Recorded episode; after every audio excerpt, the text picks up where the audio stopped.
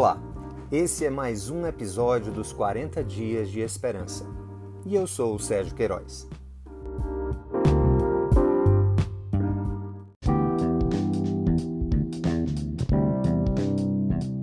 Dia 30 A Esperança da Vida Comunitária.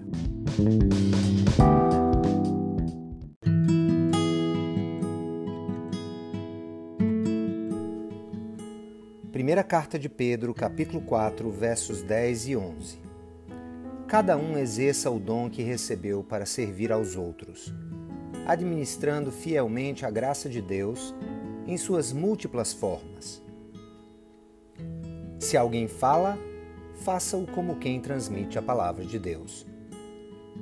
Se alguém serve, faça-o com a força que Deus provê, de forma que em todas as coisas Deus seja glorificado mediante Jesus Cristo, a quem sejam a glória e o poder para todos sempre. Amém. Nós vivemos um tempo em que o individualismo impera. O individualismo nos faz enxergar o mundo a partir de nós mesmos, como se fôssemos o centro de todas as coisas.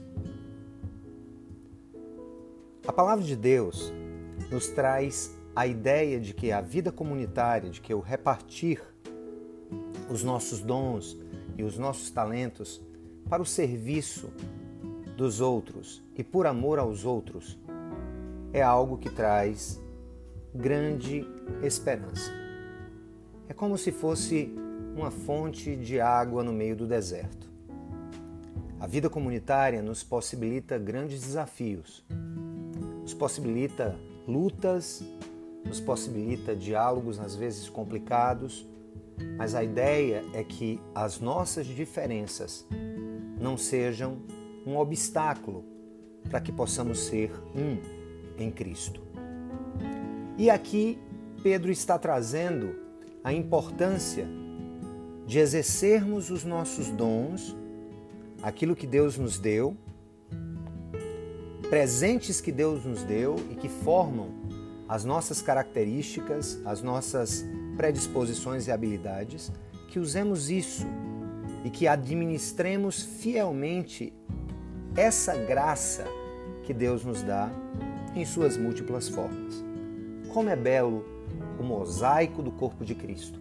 Como é belo sabermos que pessoas que vieram de famílias diferentes, de origens diferentes, com experiências diferentes, podem, servindo uns aos outros, edificar a vida comunitária. O mundo atual, ele é cheio de relações em que um é parasita do outro, em que as pessoas às vezes são usadas como meio para que nós atinjamos os nossos fins e os nossos objetivos.